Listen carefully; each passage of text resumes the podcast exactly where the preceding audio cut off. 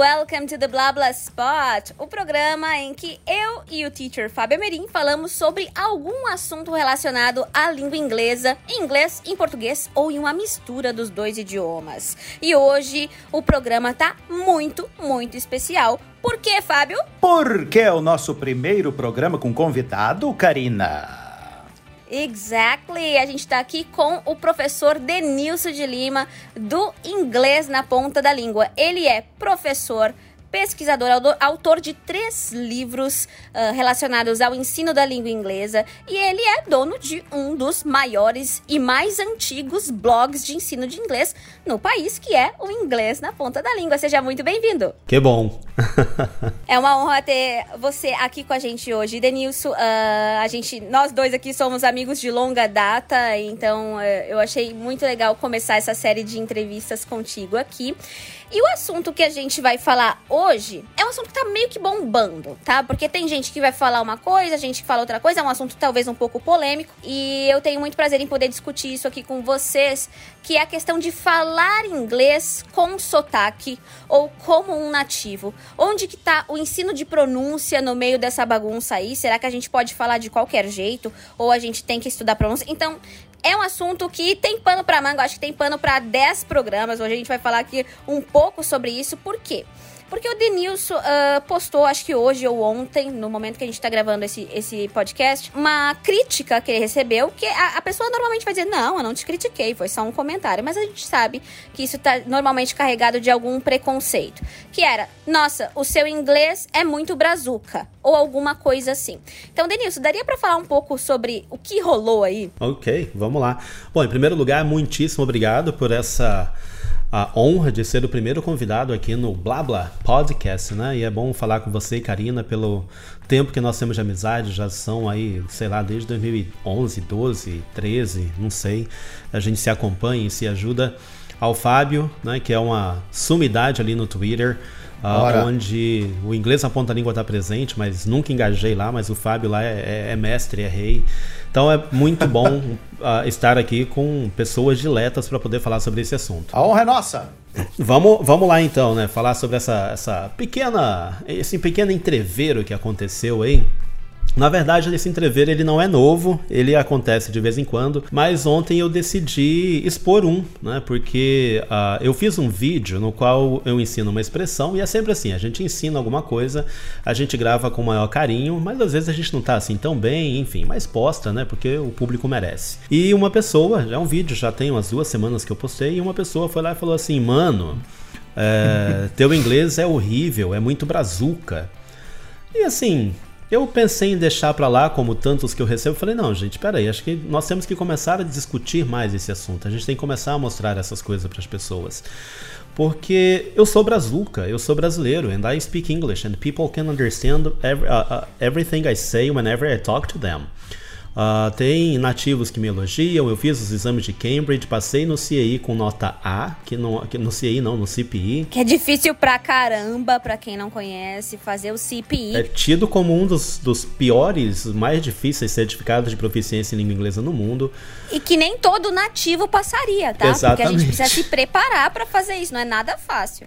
E assim, eu aprendi inglês sozinho, nunca morei fora do país, sou um exemplo para as pessoas, para falar para as pessoas. Galera, a Karina também, né? Tem, tem essa história de a, a, nossa história é muito parecida em relação a isso, aprender inglês, não ter condições de ir lá e aprender e fazer tudo, se virar sozinho. Tamo junto. E chegar onde nós estamos aqui, a Karina com livro publicado, eu com livro publicado, nós três fazendo sucesso nas redes sociais uh, na qual nós estamos. O Inglês na Ponta da Língua como site existe desde 2007, influenciou uma geração de, de, de pessoas que estão aí hoje fazendo sucesso na internet. Então, assim, é, meu inglês ele é brazuca e eu não tenho vergonha de dizer isso não. E a confusão toda começou aí. É brasileiro, né? Eu sou brasileiro. Não tem problema nenhum nisso.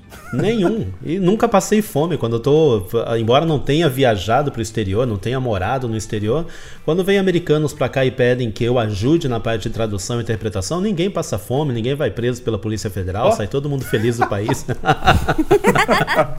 Que bom, já é uma grande coisa. Opa, com certeza. É, só pra constar, o Fábio também aprendeu inglês no Brasil. Todo o inglês que o Fábio sabe, ele já viajou, claro que nem eu, assim, depois de saber inglês, mas também aprendeu aqui, né, Fábio? Sim, aprendi tudo aqui. Tudo que eu sei, eu aprendi aqui. Para acabar um pouco também com essa, essa história, essa crença de que a pessoa, para falar mesmo, tem que morar fora. Não, o que vai diferenciar é que tu vai aprender, de repente, um pouco mais rápido se, se, se, morar fora, mas isso não é um fator determinante para definir se tu vai ou não aprender o idioma. De Exatamente. maneira alguma. Eu dei aula já, Fábio, para pessoas, né, pessoas que vieram nos Estados Unidos depois de morar algum tempo lá e se matriculavam nas escolas que eu dava aula porque queriam ter aula de inglês. E quando eu descobria que a pessoa tinha morado cinco anos nos Estados Unidos e eu tava dando aula para ela, eu falava, não deveria ser o contrário, cara? Ah, é, assim? Mas é, exatamente. Mas é o que mais tem a é. gente que mora no exterior e que fica vivendo em comunidade brasileira. Ou até que tenta, mas acha que é mais difícil do que imaginava, porque na verdade o esforço que se faz para aprender uma língua é o mesmo aqui ou lá. Exatamente. A diferença é que lá você tá mais exposto, é mais fácil se expor, tem mais ah. input por todos os lados. Mas o esforço esforço é igual. Então, isso que acaba decepcionando muitas pessoas, né? Que às vezes gastam mó grana para fazer um intercâmbio achando que vai resolver. Ah, não, agora eu vou aprender. Gente, eu tenho casos assim, muito próximos de mim, gente com muito dinheiro que não fala inglês e falou: ah, eu vou investir no curso. Nossa, esse aqui é top. Esse aqui é o que vai fazer o resultado em um mês eu vou sair falando. Aí sai, ai, eu não consegui. Por quê? Porque é um processo, né? E esse processo vai acontecer aonde quer que você esteja. Né? É, não vira uma chave automaticamente quando tu coloca teu os teus pés em um, um, país de língua inglesa, assim, puxa, agora uhum. sim, agora eu vou ser Uh, a poção mágica vai cair em mim, eu vou começar a falar inglês enlouquecidamente aqui. Né? Não é assim, não. Vai cair uma chuvinha aqui, tá, tá de é, boa, chuva é, abençoada. Exato. Seria é. ótima, né? não, não vou negar. Ah. Eu queria isso também para pro, pro corpo em forma. Ah, é muito ah, boa. Tomar uma pílula assim. É, exatamente.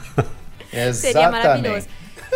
Mas de onde que vocês acham que, que surgiu isso, assim? Uh, bom, na verdade, é, eu me lembro de uma... Isso, o Denilson falando agora que ele é brazuca e tal, eu me lembro da primeira vez que eu tava na faculdade de letras e uma professora com inglês muito, muito agradável de ouvir, ela tinha um inglês muito bonito, né? Uh, e eu perguntei, ô, oh, oh, professora, uh, o seu inglês é mais britânico ou mais americano? Aquela pergunta Normal. tradicional de quem tá começando, assim, é. o ensino. E ela falou, I speak Brazilian English. E eu falei, Brazilian English? What are you talking about? E aí ela falou, I am Brazilian, so I speak Brazilian English. E aquilo me marcou. Gente, foi o quê? 2004, sabe? Uhum. A Karina bebê aprendendo inglês. e, e, e aí, ela é uma professora que teve a coragem, entre aspas, de dizer isso, porque às vezes a gente pode achar que por sermos professores a gente não pode admitir isso, porque a gente pode ser mal visto. Como assim? o aluno vai achar que eu tenho um mega sotaque, que ele não pode confiar no que eu tô falando. É, então, de onde que vocês acham que surgiu essa coisa de falar como um nativo e não aceitar que a gente pode ter um sotaque estrangeiro. Hum, vamos lá. Se a gente pegar na história, Karina, na história de metodologias e abordagens, a gente volta aí na década de 1910, 20, 30, 40 e 50, onde as abordagens elas eram muito estruturalistas, né? Tinha aquela muita coisa do, do, do gramaticalmente correto, então tudo ali era o certinho. Quando a gente chega na década de 60, que começam aí as teorias da, da, da abordagem comunicativa, o Communicative uh, Language Teaching, a coisa começa a mudar um pouco. Mas ainda assim, ficaram alguns resquícios né, daquela coisa da perfeição, do inglês bom, do inglês melhor. Algumas pesquisas que eu fiz na área é, mostram assim que a partir da década de 70 e 80, com o crescimento da abordagem comunicativa no mundo, e sendo os ingleses e em parte os americanos responsáveis pela difusão dela ao redor do mundo, eles começaram a viajar muito para os cantos. Tinha um período de crise econômica ali nos países né, principalmente na Inglaterra, era uma mudança para eles e tudo mais, questão histórica. Então, essa questão de viajar a outros países e dar aula de inglês, porque eles sabiam inglês, era muito vantajoso. E no Brasil, a ideia pegou muito, e as escolas de idiomas que surgiram então na década de 80 bateram muito nessa tecla do professor nativo, que o professor nativo é melhor que o professor brasileiro, e assim garantia vaga de emprego para os nativos, né, os ingleses e americanos que vêm para cá, principalmente ingleses. E a partir daí, as escolas difundiram essa ideia do professor nativo e, consequentemente, a ideia do sonho de falar como um nativo, que você só fala inglês bem se você fala como um nativo. Historicamente, né, a gente remonta esse período todo e a partir de então a coisa começa a desandar. O curioso nisso tudo é que se você voltar nos trabalhos da, da, dos pais da abordagem comunicativa, Halliday, uh, até o Crash, em qualquer um outro que a gente pegar, eles vão falar assim: a língua materna deve ser valorizada sempre, independentemente de qualquer situação. A língua materna do aprendiz, dentro da abordagem comunicativa, deve ser respeitada e usada como fonte de uh, aprendizado de uma segunda língua. É essencial. Então, essa é onde vem a história desse mito do professor nativo e esse mito no Brasil de que para você ser um bom falante de inglês, você tem que falar como nativo. Entendi. Não, eu acho curioso, se me permite, eu acho curioso, sempre que chegam para mim e falam assim, teacher, eu gostaria tanto de falar como nativo, eu, eu pergunto de volta, nativo da onde? Da nativo onde? da Inglaterra, nativo do País de Gales, nativo da Austrália, de onde? Da Jamaica. Da Jamaica né? que, que, que é maravilhoso o sotaque que, uhum. que, eles, que eles têm lá na Jamaica. É, então, aí que já começa, a, a, confusão já começa a partir da pergunta. A pergunta já induz ao erro, né? É, ela é um uhum. erro, a pergunta. Agora, aparentemente, parece ser uma boa proposta tu chegar para alguém inadvertidamente e dizer assim, fala inglês como nativo. A pessoa vai dizer, opa, pera um pouquinho, sabe? A pessoa, ela tem, é, é, é uma coisa que causa essa ilusão que falar inglês como nativo é o que precisa e é o único caminho para tu ter a proficiência, quando a gente sabe que não é assim. Mas sabe por quê, Fábio? Eu não, eu não julgo as pessoas que acabam caindo nisso ou que acabam querendo é, isso, sabe por quê? Porque é mais fácil porque existe esse preconceito. Então, falar inglês como um nativo acabaria nos prevenindo de ter que passar por uma série de coisas, uhum, entendeu? Uhum. Então, por isso que eu não julgo uhum. quem acaba é, clicando num anúncio como esses, por exemplo, ou desejando isso. Chama atenção, né, Karina? Essa coisa do a, a pessoa ela é realmente induzida a esse erro, porque geralmente esse erro ele vem de alguém de um nativo ou alguém que morou fora e passa essa, essa ideia de não falar como um nativo. Né? Agora há pouco me mandaram uma postagem aqui falando assim, ó, e o cara vendendo o curso de fluência nativa, né? E aí eu falei, a pergunta ali dentro do Instagram com a pessoa era, tá, mas a fluência nativa de onde? Qual é, é a, a, ideia? Que é justamente isso que você é. falou, Fábio. É. Então, assim, é, é, as pessoas têm, a gente tem que levantar, nós temos que levantar a bandeira aí de poder discutir esse assunto e mostrar para as pessoas, é, pessoal, claro. vamos com calma. Não, e, e, outra, uh, também a gente tem que. Uh, é, é, interessante que os ouvintes aqui eles entendam que uh, não há problema em a pessoa deter, se autodeterminar, dizer, eu quero tentar falar que nem o nativo. Cara, não tem problema nenhum. Exactly. Eu acho que é bacana não, a pessoa se determinar a, a, a, ter uma excelência na pronúncia, entendeu? só uhum. que uh, é preciso que a gente alerte que isso não é determinante. A mesma coisa que uma pessoa chegar para mim assim: olha lá, o Fábio é brasileiro, o Fábio vai ensinar a gente a jogar futebol. Os caras estão mortos, amigo, porque eu não sei chutar uma bola, entendeu? Não é porque tu, tu é de um determinado lugar que né, eu sou gaúcho, mas eu tomo pouquíssimo chimarrão. Mó! A, a Karina toma bastante chimarrão. Mas é que eu sou preguiçoso mesmo, eu tenho preguiça de fazer chimarrão.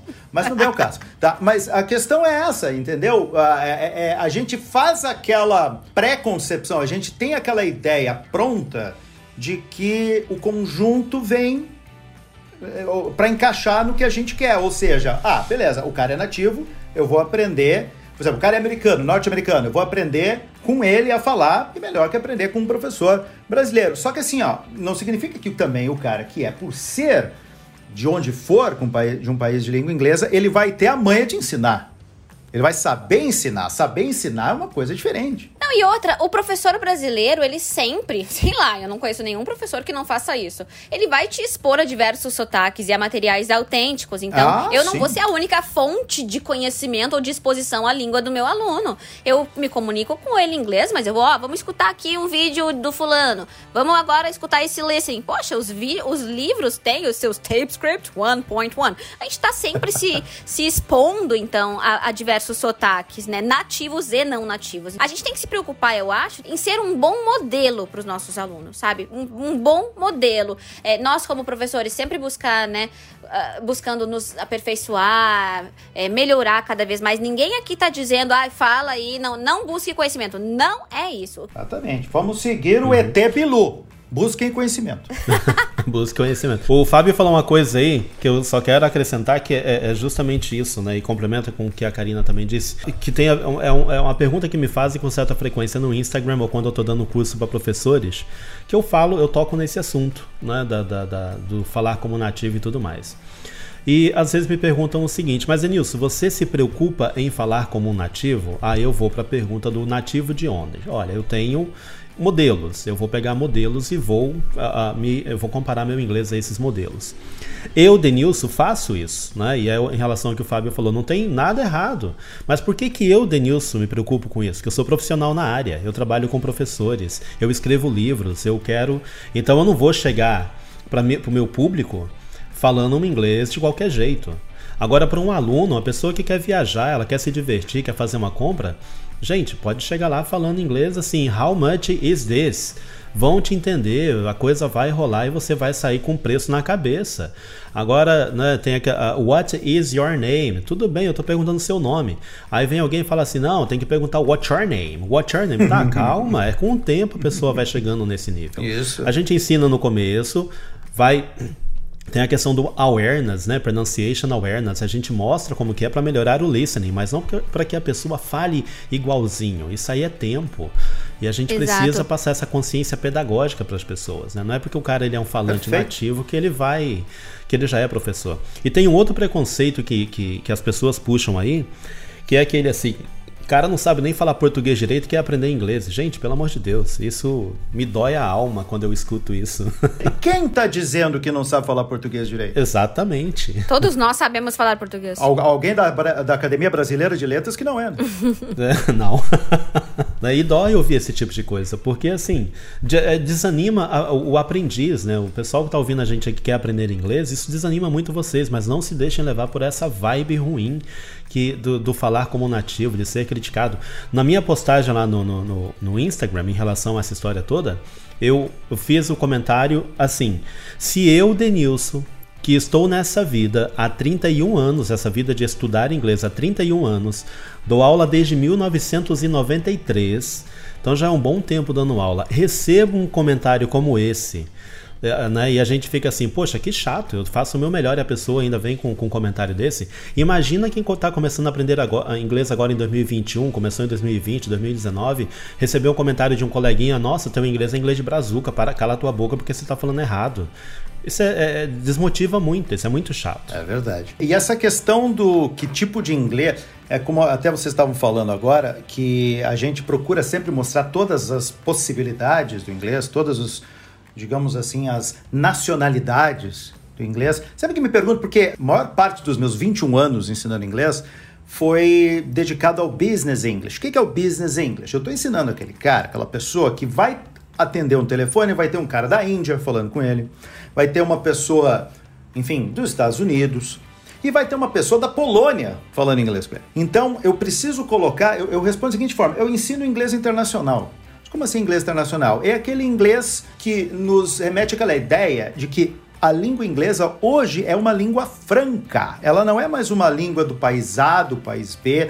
O inglês hoje é aquilo que era o francês no século XIX, aqui no Brasil, que era uh, a, a, língua que todo mundo se comunicava. Depois o inglês começou a mostrar sua força mais no século XX. E o inglês internacional é aquele que está dentro da ideia do business English. Tá? A gente não se preocupa apenas com como é falado em um lugar ou como falado em outro. Então, eu queria chamar a atenção dentro dessa ideia que vocês estavam falando. Mesmo. Exato, muito legal tu falar da, do inglês como língua internacional, que, claro, talvez isso seja forte no business English, mas não só, sabe? Hoje se fala muito nisso. Um dia eu estava falando sobre isso no meu canal e uma pessoa disse: Ah, engraçado, só quem não é nativo fala isso. Provavelmente porque ela tem um baita de um sotaque. Falou alguma coisa assim, não era essa palavra, mas era tipo isso.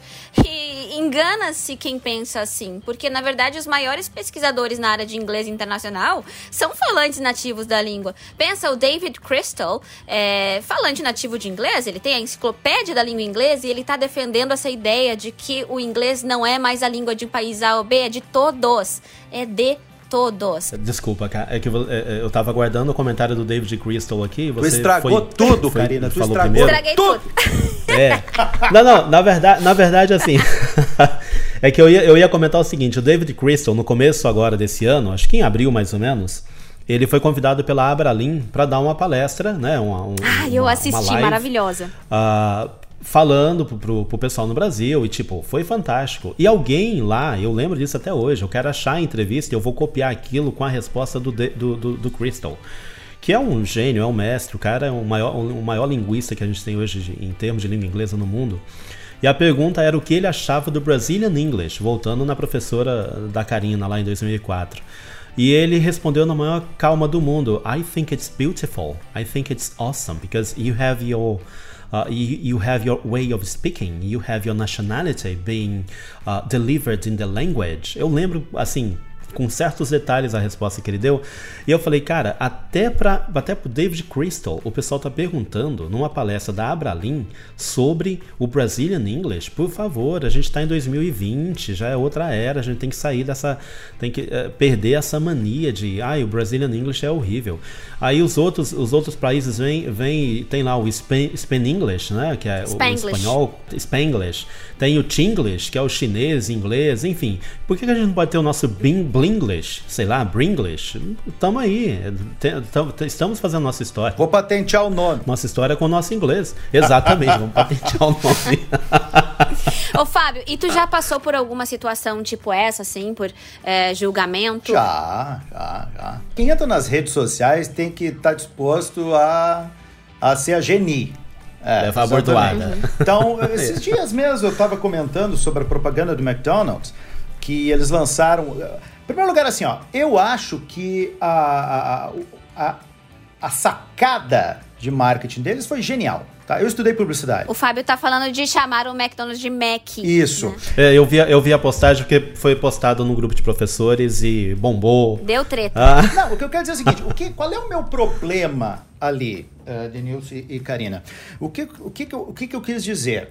É, bom, vocês são professores e vocês sabem que existe uma tendência, por causa da natureza da língua portuguesa, da gente, do aluno que está aprendendo, ele adicionar aquela sílaba fantasma ao final. Então fica love, fica like uhum. e Mac. Agora, então uhum. eles criaram a hashtag Fome de Mac, M-E-Q-U-I, Mac, tá? Primeiro, é evidente que não tem problema nenhum a pessoa em português falar assim. Ó, vamos ver aquele, o, o, o vídeo da, da Karina no YouTube, Uh, vamos dar uma olhada, vamos comer um Mac. Cara, evidente. O que, que eu comentei? É que o problema é que o Twitter, my friend, né? O Twitter, ele, ele tu, não, tu não pode ficar escrevendo um livro ali, né? E não tem entonação, né? Por escrito, às vezes a gente. E aí não tem entonação, então muitas vezes, sabe? Então, o que, que eu quis dizer? Eu quis dizer que esse tipo de coisa, na minha opinião, mais atrapalha do que ajuda no momento em que a gente trabalha a, a pronúncia dos alunos. Meu, vocês sabem que é um problema complicado muitas vezes e, e nos, e, e, nos exige um certo extra esforço, né? Para trabalhar uhum. a pronúncia dos alunos. Porque uma coisa é nós temos a nossa identidade, nós temos a nossa, o nosso sotaque. A gente tem que cuidar também para que essa coisa ela não, não ultrapasse a linha do aceitável. Porque a pessoa ela também tem que se fazer entender. Então é isso que eu quis dizer. Basicamente eu quis dizer isso, só que em poucas palavras. Bom, eu fui chamado de elitista, eu fui chamado de que mais, Karina? Lembra?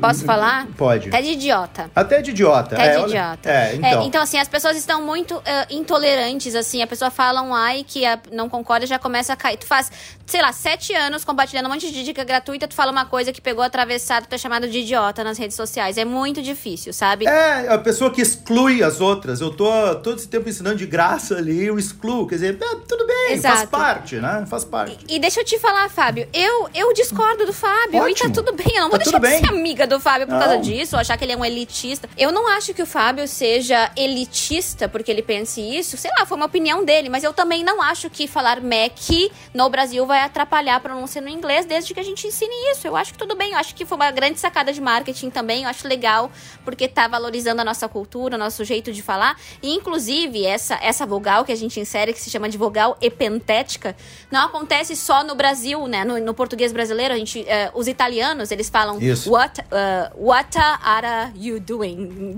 Japonês também, né? É, mas o, o, nós colocamos o i, o italiano coloca um wa, what, em vez de what. E o uh, japonês vai botar um U, né? Não é pico-nico. Uhum, Piquenique uhum. é pico-nico. Genial. É.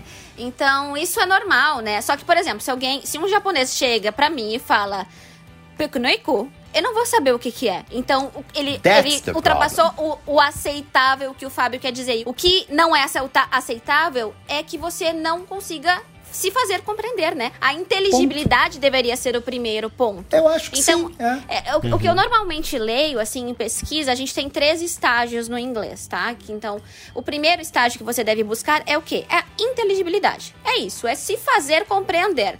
Se tu chegar no McDonald's e falar number one, pronto. One, pronto, ganhou teu Big Mac. Não yeah. precisa nem falar nada. Inteligibilidade, tá? É aquilo, de se fazer compreender. O segundo estágio é a fluência, ou seja, você já consegue falar com mais naturalidade sobre os mais diversos assuntos, você consegue se expressar de forma mais aprofundada. E o último estágio, eles chamam de accuracy, que é às vezes é traduzido como acurácia, mas eu não gosto dessa, dessa tradução, é como se fosse precisão. aquele precisão, aquela fase em que o seu você vai polindo o seu inglês. Hum. E aí o que, que eu acho que acontece com muitos aprendizes? Eles querem pular para acurácia sabe? Eles querem ir lá para precisão antes de todos os outros passos. Isso. É. E aí isso vai ao encontro do que, do que o Denilson falou no próprio post esse do, do preconceito que ele sofreu, que isso acaba impedindo o aprendizado. A pessoa não aprende porque ela quer aprender tão perfeito que ela não consegue falar. Isso mesmo. É, é, a pressão em, ah, eu quero aprender o som do TH. Eu falo, gente, tem tanta coisa para vocês aprenderem, não se preocuparem tanto. É legal saber como faz o som do TH, mas se você não conseguir agora em uma hora assistindo ao vídeo da Karina, vendo minhas dicas no, no, no site, ou as do Fábio lá no Twitter, uh, rapidinho, você não, não vai aprender de uma hora para outra. É tempo, né? Eu levei muito tempo para fazer o som do TH, mas enquanto isso eu estava estudando outras coisas para chegar no ponto que eu cheguei hoje. Tem coisas mais urgentes, né? Exatamente. Eu tô ali preocupado. Hey, give me a, a number one, please, here, now, hungry. Né? Pronto, já disse o que, que eu queria. Agora eu vou chegar lá, não, não vou falar porque eu não sei o som do TH. Vai passar fome, sinto muito, né? e é curioso ver assim, eu não tenho nada contra, né? Eu falo para as pessoas, às vezes eu escrevo também de uma maneira, Fábio, que a, que a galera acha que eu tô sendo contra alguém, tô falando de alguém. Eu falo, não, gente, eu tô falando de modo geral. Sabe? Se você quiser dar uma dica de TH, claro, pode dar. Claro, não, tô, claro. não tô criticando o vídeo da Karina porque ela deu um ela falou do TH. Tá criticando sim que a gente tá sentindo. A gente tá sentindo a treta, a gente quer polêmica. É, Denilson, tu é, tu é fim, de, tu é tá fim de amigo. Daí eu falo, gente, são opiniões, a gente tá aqui discutindo. E que eu, eu falo pra todo mundo, cara, é engraçado que vocês acham que a gente briga, né? E a gente tá ali no, no WhatsApp, todo mundo rindo, trocando piada e conversando e trocando ideia. Let's agree to disagree. Né? Exatamente. Então, assim, é, o universo uh, do ensino de línguas ele é gigantesco. A gente tem que mostrar isso para as pessoas. Né? E eu bato sempre nessa tecla, não tem que ficar aparecendo que nem nativo, mas se você quiser lá na frente, esse ano eu comecei estudando o Appalachian English. Olha só a maluquice, eu queria entender como é que aqueles caras que ficam fazendo o whisky falso lá nas montanhas Apalaches nos Estados Nossa. Unidos falam. Nossa. E aí eu passei seis meses junto com uma galera. Bebendo uísque. Pela internet ah, mesmo. Não, não é. quem dera. Aí não tem graça. Era, a, ideia, a ideia era essa, Fábio. a ideia era essa, porque eu acho que é o uísque que dá aquele sabor ao inglês do jeito que. Cara, é um inglês muito louco. E eu fui atrás porque, assim, é o inglês que tecni, teoricamente se aproxima mais do inglês do Chaucer, né? Que é o, o pai da literatura inglesa antes do Shakespeare. E é muito curioso ver. E aí eu tava lá estudando isso e falando, galera, eu não, não vou falar assim nunca, mas eu quero entender, né? Mas uh, essa coisa do nativo, de entender o que, que é o nativo, nativo de onde, como é que é, e você pegar um modelo para aprender em determinado momento, quando você já passou por essas fases aí de inteligibilidade, de fluência, isso é muito legal. É, é uma forma de você deixar uma outra marca no mundo, mas nunca esquecendo do seu Brazuca English, né? Do seu Brazilian English, que é a ah, nossa identidade. Que não tem como é, fugir, bicho. Linguisticamente falando, né? Eu li um estudo uma vez que diz assim, que essa musicalidade, o ritmo, a entonação é a primeira característica linguística que nós adquirimos direto do, do, do ventre materno lá. Até porque não tem o paterno, né, Denilson? Calma aí, vem do ventre. né? Então, assim, depois ele aprende o demais. É isso. Não, exatamente. o bebê, dentro do ventre da mãe, ele já consegue perceber é, a cadência do que é nativo, do que é a língua da mãe e o que não é. é com poucas horas de, de vida, poucas horas de vida, ele consegue distinguir o que é a língua da mãe e o que não é. Me lembro, tu fala isso num vídeo, né, Karine? Falo, e eu acho isso muito, muito uhum. interessante, porque uh, olha quando que a gente começou a aprender português, gente, dentro da barriga da nossa mãe, caramba, sabe? Então, é, é, é, é muito difícil a gente é, conseguir dominar da mesma forma, com a mesma intuição linguística. Com certeza, minha mãe ouviu Beatles quando eu estava no ventre. Claro, é por possível. isso que te influenciou assim. Claro. com certeza. E eu tenho um vídeo também que eu. É, é, eu sou muito curiosa com essa questão do falar como um nativo. Será que dá para falar com um nativo? Gente, dá, tá? Ah, só que a porcentagem é muito baixa de ah. alguém que vai realmente. Não dá para ver. Assim, nossa, nossa. Sim, tu tem que ser o Hermeto Pascoal da língua para entender que a pessoa tá falando que ela não é nativa. Vamos pensar, a gente tem algum exemplo de estrangeiro que fala é, português assim que a gente não percebe? Eu sempre me lembro de um caso, vocês não vão lembrar da Super Nani. É, ela é Cris Poli, o nome dela. Ela é argentina, eu acho. Ela fala português com uma perfeição, só que volta e meia ela fala, por exemplo, assim, ó, olha aqui. Em vez de falar, olha aqui, ela dá. Eu, eu, Pular num poço não poço. Uhum. Isso eles não conseguem falar. Pular num poço não é posso. Verdade. é, é, mas assim, ó, é um detalhe detalhe, sabe? Uma coisinha ali que eu vejo, ó, ela não é daqui, entendeu? Uhum. Eu peguei um, Karina, uma vez, inclusive eu cito no meu livro lá, no Combinando Palavras em Inglês, né, no qual eu falo de collocations, e eu cito um exemplo no livro que era de um americano, assim, a, a, a, fizeram uma reportagem com estrangeiros que estavam no Brasil fazendo uh, mestrado e doutorado e trabalhando em algumas empresas. E uma das, das entrevistadas, eu não estava olhando para a TV na hora, estava só ouvindo, uma das entrevistadas falando português ali e tal, Aí eu parei e falei, caramba, a menina era dos Estados Unidos. E um português muito limpo, claro, bonitinho. E eu falei, gente, essa mulher tá no Brasil há quanto tempo para falar português assim? E era muito bom. No final, a repórter faz a seguinte pergunta para ela, e foi aí que ela se entregou. A repórter pergunta para ela, tá, e como é que você vai voltar para casa agora? Aí ela respondeu, ah, eu vou voltar com meu coração quebrado. Ah. Aí eu, ah, não é. Ah, se entregou, porque não, a gente não fala coração quebrado, a gente fala coração partido. Ela traduziu do inglês para o português broken heart. Aí eu se entregou. Embora falando com a perfeita pronúncia. Com perfeição, que é uma das coisas que a gente fala em termos de, de lexical, de lexical acquisition, formulaic language, essas coisas. Uh, tem um, um autor chamado David Wilkins, que ele diz assim: você pode ter a melhor pronúncia do mundo, a melhor gramática do mundo, você pode ter um vasto repertório de vocabulário, mas se você não souber usar as palavras do modo como elas combinam corretamente e naturalmente para um falante nativo, você ainda vai cometer deslizes. E é aí que muita gente cai, né? Mas assim, isso é uma outra história, isso é para quem quer chegar nesses esses níveis, Sim. né? De repente de, de, de perfeição, digamos assim. Uma vez eu ouvi alguém falar que a, a pessoa ela tem uh, por exemplo, ela tá falando assim, né? Ela tem, ela domina super bem, quase como um nativo, a língua inglesa até ela topar com o dedão em algum lugar.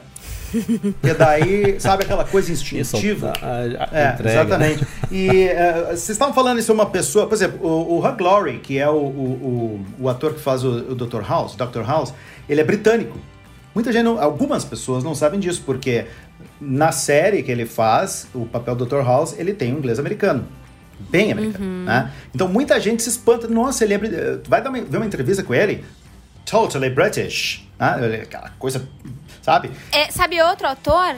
O, vocês assistiram Bates Motel?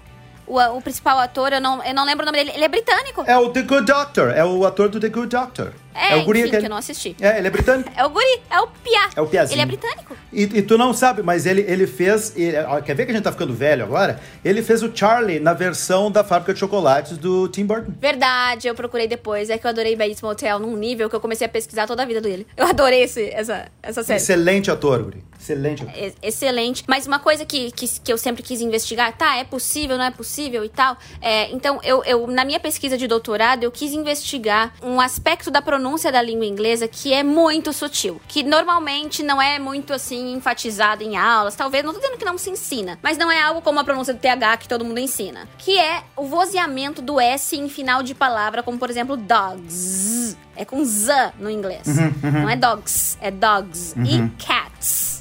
Isso, na verdade, é uma regra fonológica. Então, qual é a regra? Quando o som que precede é vozeado, como por exemplo um G de dogs, o S vai ter som de Z. Quando for desvozeado, como T de cat, o S vai ter som de S. Tá? Isso em plural, é, caso genitivo e terceira pessoa do singular. E aí eu peguei pessoas de diferentes níveis, três níveis de inglês e algumas do meu grupo de avançado, realmente, para os meus ouvidos, nossa, essa pessoa tá soando super americana, né? Mas vamos investigar aqui o que a pessoa faz. E é claro que eu tinha um grupo de controle que eram os falantes nativos. Então, gravei ali todas as frases é, super de forma cuidadosa, os contextos ali mostrando se podia ser influência do português ou não, se ela tinha adquirido a regra ou não. Resumo da ópera, tá? Mesmo as pessoas que para os meus ouvidos é, soavam nativas, quando eu coloquei num programa de análise acústica, ou seja, para provar, vamos ver aqui, analisar o que, que essa pessoa realmente falou é, com análise acústica, ou seja, eu coloco a voz da pessoa num programa, vai mostrar um espectrograma, se houve vozeamento, se não houve e tal. Não tinha. Ou seja, zero. Você sabe o que é zero? Nenhum brasileiro adquiriu essa regra no inglês, porque é uma regra muito difícil de a gente se. Super é, sutil, né?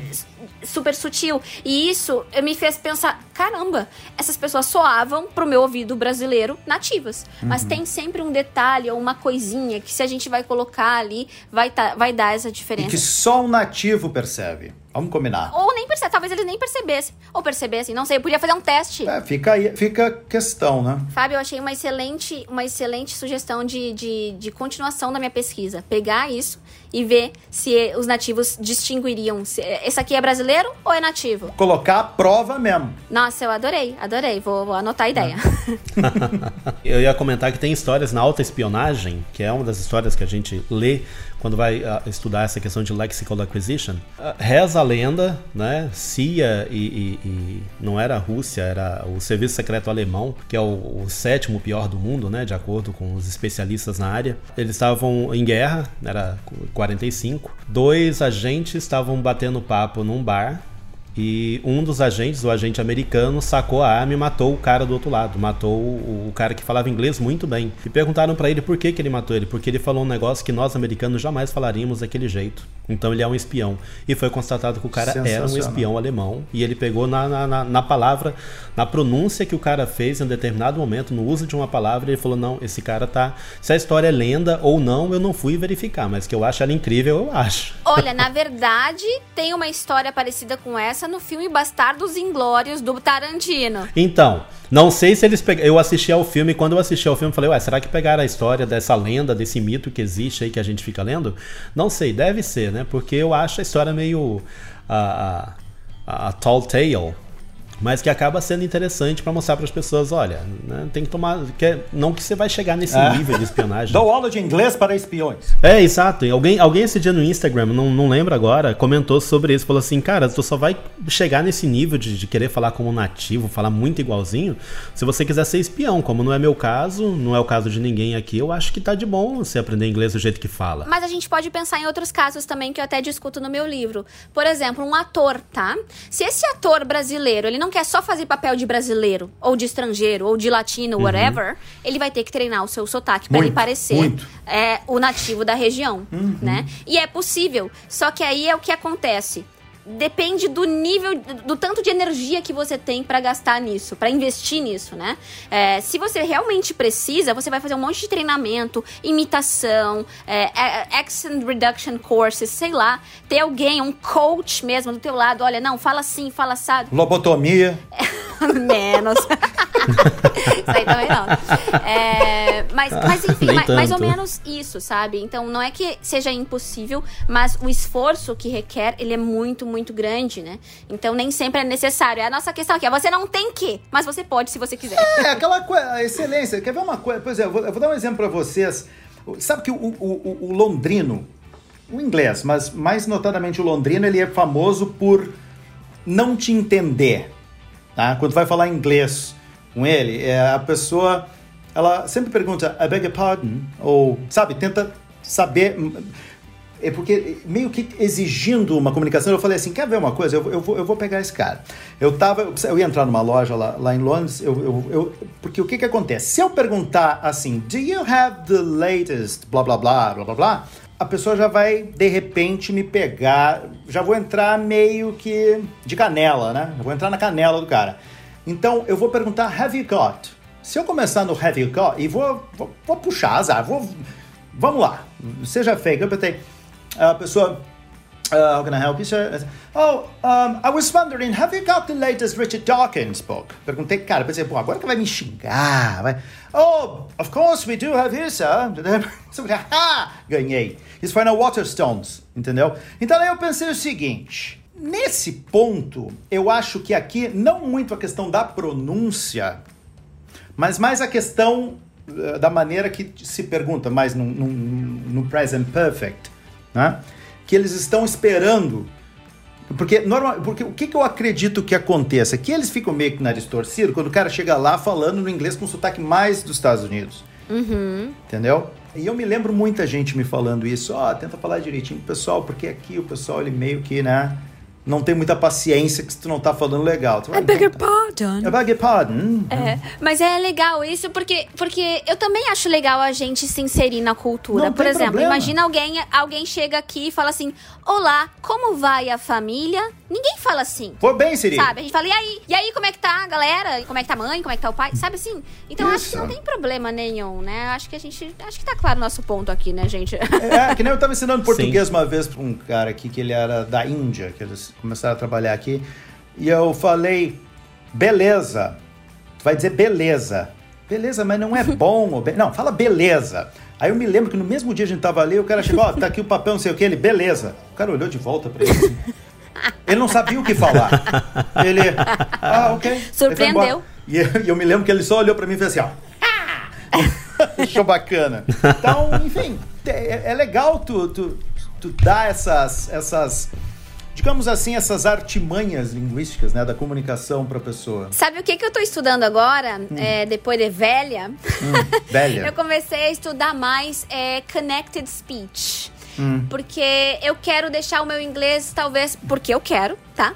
mais uh, uhum. rápido. Eu quero conseguir falar mais rápido e mais natural. Tá. É, e isso é uma coisa que eu tô me treinando. Então eu tô vendo vários vídeos, eu assisto aos vídeos, eu vejo ali é, como as palavras se conectam e tal, porque eu quero, porque eu gosto de aprender, eu gosto. Eu quero me desafiar agora. É sabe? Então eu tô lá naquela parte uhum. da accuracy, né? Que eu cheguei lá no ponto que eu posso começar a polir meu inglês. Você tá nessa vida de professora desde quando? Quanto Eita, tempo? Desde que eu tinha 18 anos. Ou seja, Três anos. 18 anos. Aí é... É, foi esses dias, uma criança, uma jovem ainda. E veja só. Quase 15 anos, gente. Agora que você está pensando, eu vou estudar isso porque eu quero melhorar isso. Tem gente que começou a estudar inglês ontem e já acha que tem que aprender Connected Speech uhum. hoje, né?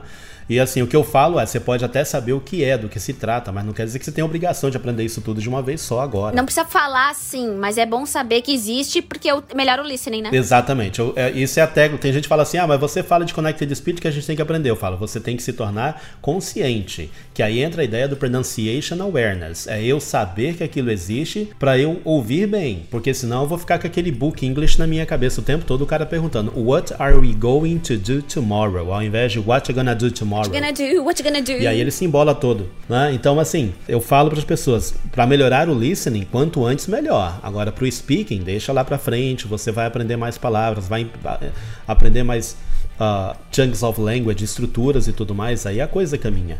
Né? Então aí fica diferente. Eu só queria, você falou de atores e atrizes aí para Hollywood. Eu conheci o Andy Krieger. Andy Krieger é o cara em Hollywood que ensinou inglês para aquele, o cara do, do, terno de um milhão de dólares lá, o chinês, que faz muito sucesso na. na... Jack Chan! Jack Chan! Jack Chan. A maioria dos caras que vêm da, da, da, da Ásia, da, da, da, área da Ásia, o Andy Krieger é quem treina eles para aparecer nos filmes de Hollywood. E o cara, assim, ele tem umas e dicas é para melhorar cara. a pronúncia, para ficar é, é, o Andy Krieger, ele pega o camarada e em uma semana ele já dá um jeito de melhorar bastante o inglês da pessoa. Mas por quê? Porque Hollywood exige isso dos caras. Se você é estudante de inglês e está ouvindo a gente, não tem pretensão de ir para Hollywood, ser um ator de sucesso, uma atriz de sucesso, não se preocupe, vai com calma. Exato. E uma última pergunta aqui pra gente encerrar. E vocês não acham que tem gente que tem mais aptidão para isso, mais talento para imitar sotaques? Eu é. tenho a convicção de que sim. Porque uh, eu, por exemplo, eu não sei imitar um baiano. e é na minha língua materna. Assim, se eu imitar, vai ficar super caricato, o baiano vai dar na minha cara, sabe? Então, e, enquanto isso, tem gente que, poxa, são imitadores, vão lá. É, parece que, que o Whindersson Nunes, ele imita. Uh, é o Whindersson Nunes que imita sotaques? Não me lembro. Sabe quem que imita bem pra caramba? Nosso conhecido amigo aqui, que é o Rodrigo Norato. Ele que tem um canal, enfim, ele sempre fala muito de Black English, de variação linguística, adoro o conteúdo dele. Cara, o dia que ele começou numa live no Instagram que a gente fez a imitar pessoal de João Pessoa, Gaúcho, ele. Eu, Rodrigo, o que, que é isso? Eu fiquei chocada. E o inglês dele é. Ele é uma pessoa que eu acho que soa native like para os meus ouvidos brasileiros. Porque eu acho que ele tem esse talento e ele gosta muito, ele vai atrás, sabe? É, uma atriz que é assim no Brasil que eu soube é a Letícia Colim. Sabe a Letícia Colim? Uh, ela, ela, na época, ela fez até uma novela em que ela fazia o papel de uma baiana. Eu falei, eu pensei, bom, eu, na minha ignorância aqui, eu pensei, bom, ela é baiana e tal. E aí, dando aula, conversando com a, aquela, com a atriz Ana Ricari, que é do, do da, do, da Malhação, ela, ela, ela falou que não, ela é, ela é carioca. Eu, eu realmente. Não, mineira, se não me engano.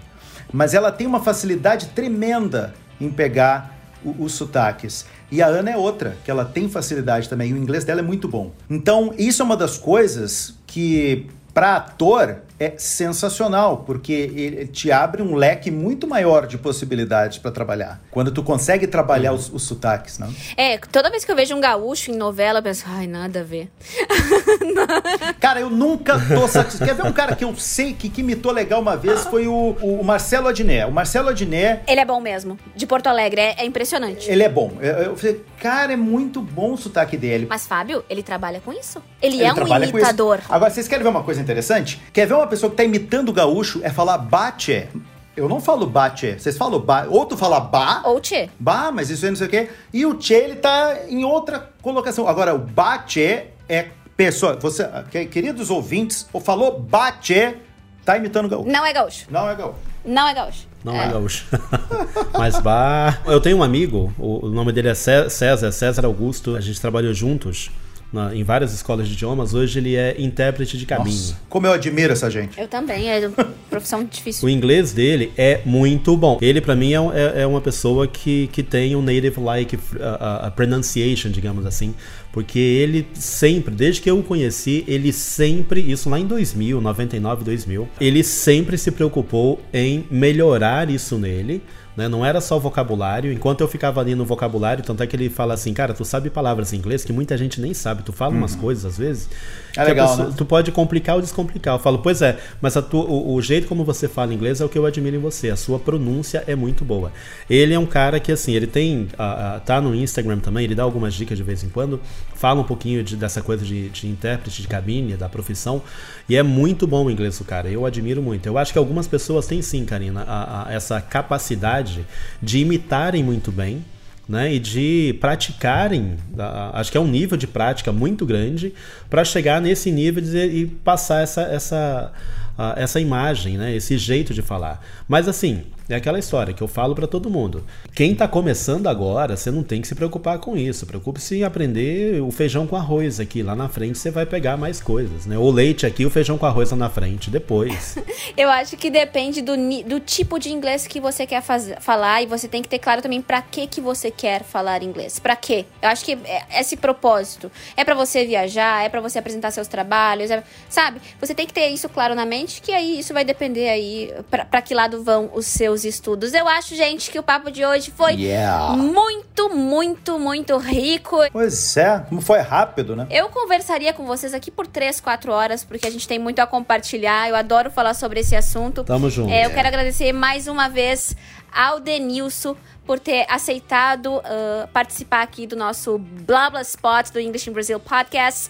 Denilson, fala das tuas redes pro pessoal que quer te acompanhar. Vamos lá, inglês na ponta da língua, desde 2005 no Orkut, mas o Orkut morreu. Morreu. E aí a gente, em 2007, estávamos no site inglesnapontadalingua.com.br, depois Facebook, com o, a página Inglês na Ponta da Língua no Facebook, tem no Twitter, mas lá deixa o Fábio, porque lá eu não, não posto quase nada. Seja bem-vindo, Denilson, que isso? Então, vamos lá então, vamos voltar no, no Twitter. De vez em quando eu posto umas coisas lá, mas muito pouca. Temos o Instagram, que é aí a princesinha dos dias de hoje, né? Que é o inglês na ponta da língua também. Tem canal no YouTube, que é assim, tá lá correndo sozinho, vai chegar a 100 mil inscritos daqui a oh. pouco sem eu postar vídeo há mais de um ano e meio, mas tá lá oh, crescendo. pois é. Eu acho que é isso, né? Assim, todas as redes sociais tem podcast no inglês na ponta da língua, a gente faz podcast desde 2011, foi quando começou, mas tá lá quietinho também.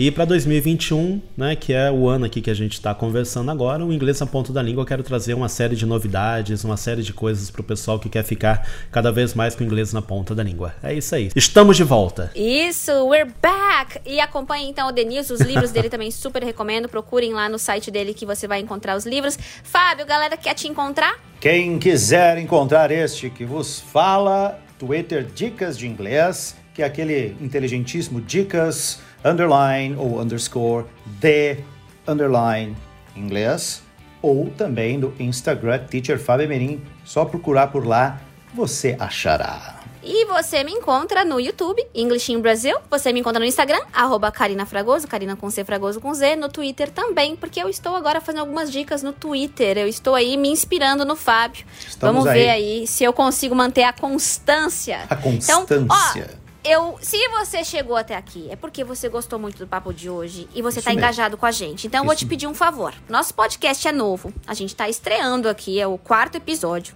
Então, pega esse podcast e recomenda para alguém que você acha que vai gostar do nosso conteúdo. Um professor de. Ó, o Fábio já fez com a mão aqui cinco. Para alguém, não. Cinco pessoas, tá? Eu tô aqui na humildade. Não, tô falando que é o quinto cinco pessoas. episódio.